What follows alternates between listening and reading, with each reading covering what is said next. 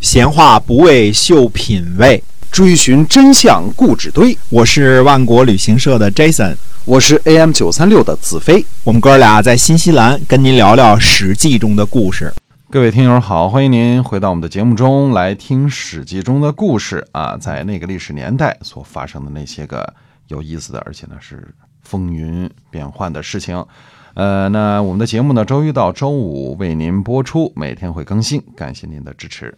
嗯，我们说在公元前五百七十五年，呃，夏天六月的最后一天啊，这个六月二十九日这一天呢，那么楚军呢压着晋军这个布阵，要进行决战啊。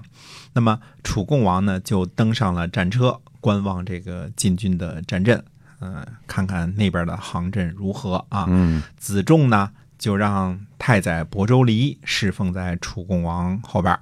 对这个懂嘛？啊刚投奔过来的嘛， 懂晋国的这个这个派兵布阵嘛。嗯那么楚共王就问说：“晋军中啊，这个有人骑马呢，来回驰骋，这是怎么回事啊？”嗯亳州离就回答呢，说这是在召集军力，现在呢，呃，集中在军中了。现在呢，在一起这个谋划军务呢，啊，现在呢，这个账目呢拉开了，呃，这事儿正在向先君呢虔诚的祈祷。嗯，那么，呃，现在呢，账目呢又合上了，就要发布命令了。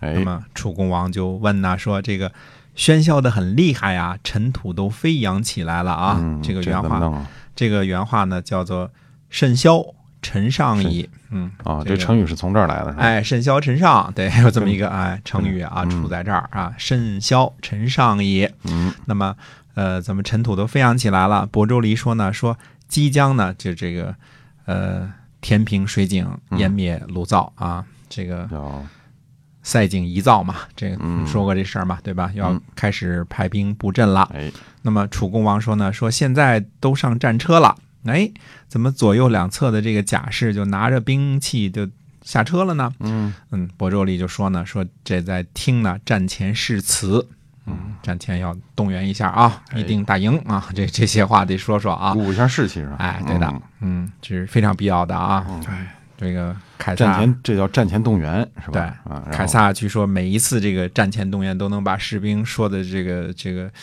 呃，恨不得马上就上场拼拼命，这个热血沸腾的啊， 热血沸腾嗯！啊！这个有人就是会这种战前鼓动啊。哎，嗯，那么楚共王就问呢，说现在要开战了吗？亳州离回答呢，说现在呢还不知道。那么在这个楚国这边有这个晋国的反叛啊，这个嗯亳州离在这儿解说，站在这个这个旁边给你讲解对方的情况。那么另外一边呢，站在这个晋厉公旁边的是谁呢？是从楚国叛逃过去的苗贲黄。哎嗯，苗贲黄呢也一五一十的把这个楚军的情况呢，呃，介绍给了这个这个晋厉公。各有一个、个盼头嗯，，各有一叛徒，对啊，哪是中军呐、哪是左军，哪是 是嗯右军？哎，说了一个清楚，哎，那么。这个晋国这边呢，大家都说呢，说楚国的国士啊，这嗯国士是一个词儿啊，这个这个有名的、有本事的人啊，哎这个都在军中呢。而且呢，这个楚国人多势众，恐怕这个仗呢不太好打。嗯，那边人多嘛，还有什么郑国呀、唐国这些，不都跟着一块儿打呢嘛？那么苗文皇呢，就对晋厉公说呢，他说楚国的精锐都集中在国军的这个呃，都是集中在中军，也就是这个楚共王的亲兵。秦啊明一些个旧人是吧？对对，王族叫王族呢，这是最就精锐是的部队，哎国王的亲兵。嗯他说把我们的优势力量啊用来攻击谁呢？用来攻击楚国的左翼和右翼，然后呢再集中兵力从三个方向呢夹击中军，这样呢一定会把楚军呢打得大败。因为苗文皇是这个呃这个伯坟或者叫斗椒的这个儿子嘛，嗯，所以这个排兵布阵也是嗯斗椒和这个这个谁这个若敖氏的大将啊，嗯，嗯，那么儿子也不简单，苗对文皇也不简单啊。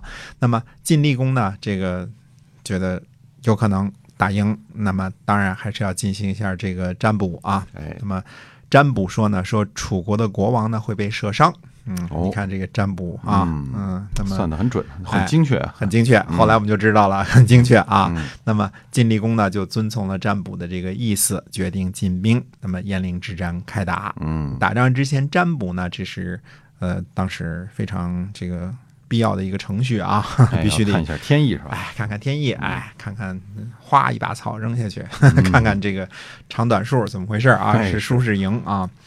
那么晋厉公的战车呢，由谁呢？由这个细致的弟弟啊，叫细义驾驶。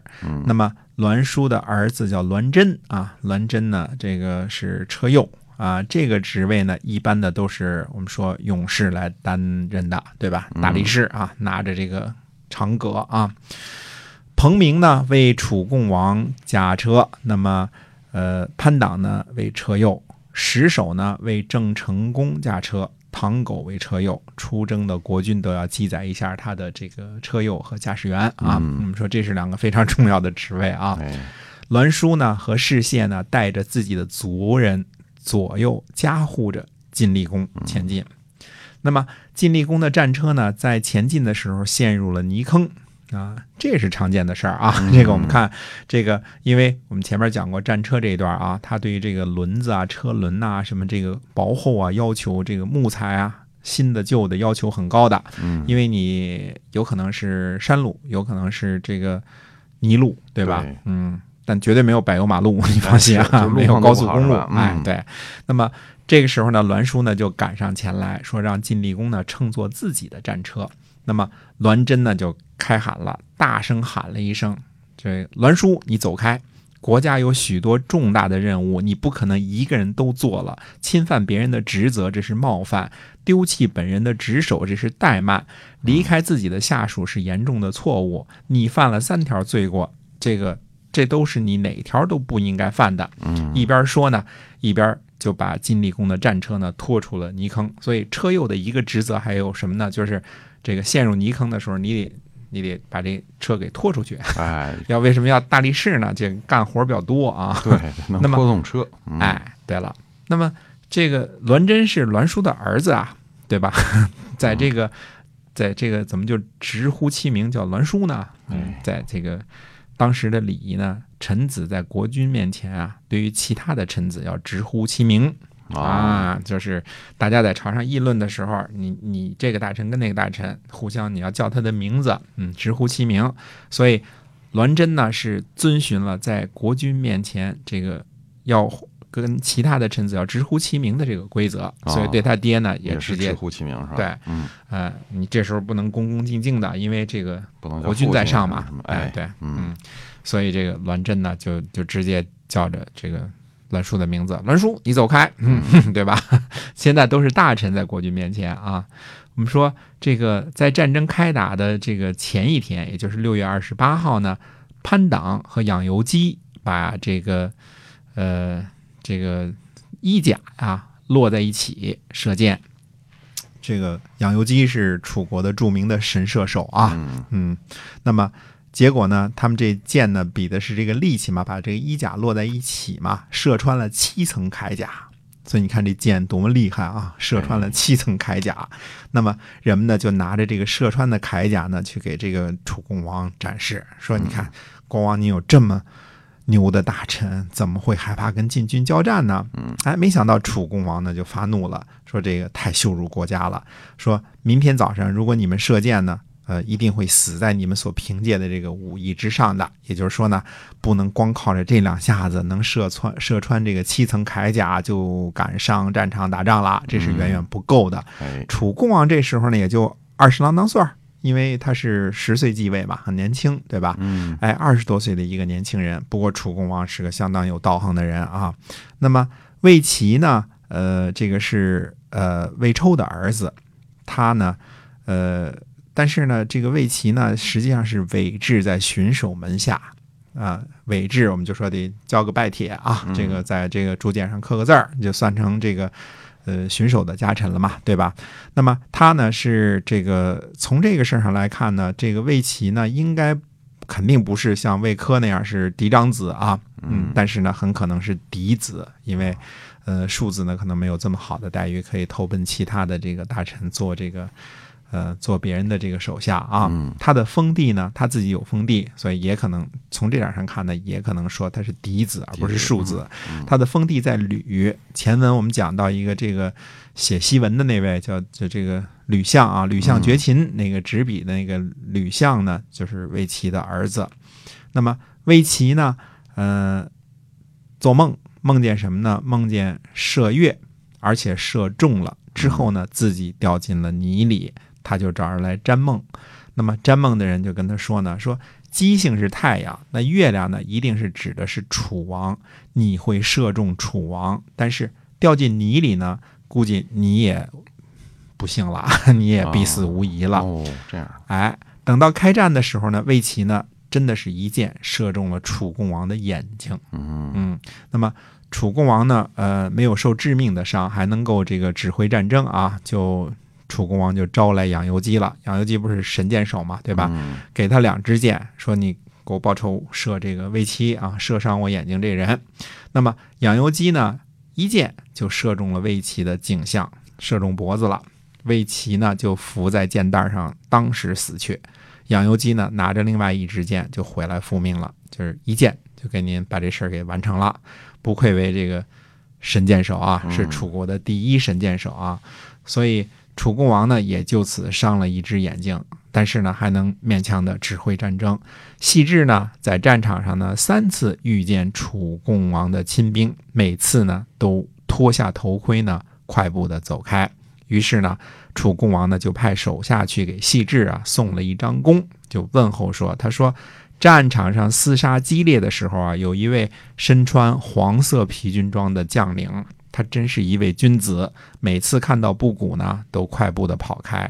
呃，不是受了伤了吧？嗯，慰问一下。那么细致呢就会见使者，他脱下头盔呢，先表示尊敬，这个之后呢才说话。他说：“外臣，这称呼叫外臣啊， 外臣呢，呃，能够跟随我们的寡君作战，这个呃，托楚国国君的福呢，嗯、而且现在我披戴着铠甲呢，不能正式的这个回拜贵国国君的这个使命啊。嗯呃，小臣我呢并没有受伤，对于君王的问候呢感到惭愧。由于君命在身呢，我正奉命行事呢，请允许我以鞠躬的形式呢代替跪拜之礼，就向使者呢鞠了三个躬，然后就退走了。嗯那就是说，当时的这个战争归战争，但是呢，一般来说呢，都不会对国君下手的，也不会对君子下手的。这个似乎是当时的一个规矩，而不是这个穷追猛打、啊，不是，嗯、这个后世的说这个。这射人先射马，擒贼先擒王啊！哎这个是把主将干掉了，我们就这个成功了一半了啊！嗯不是这没种事感觉，嗯嗯，那么这个呢是呃安置战的一个呃一部分。那么安置战之后怎么进行呢？那我们还要留到下回跟大家再继续的说说仔细的详情，哎预知后事如何，还是下回分解。好，我们下期节目再跟您讲，哎，实际中其他的故事，我们下次再会。再会。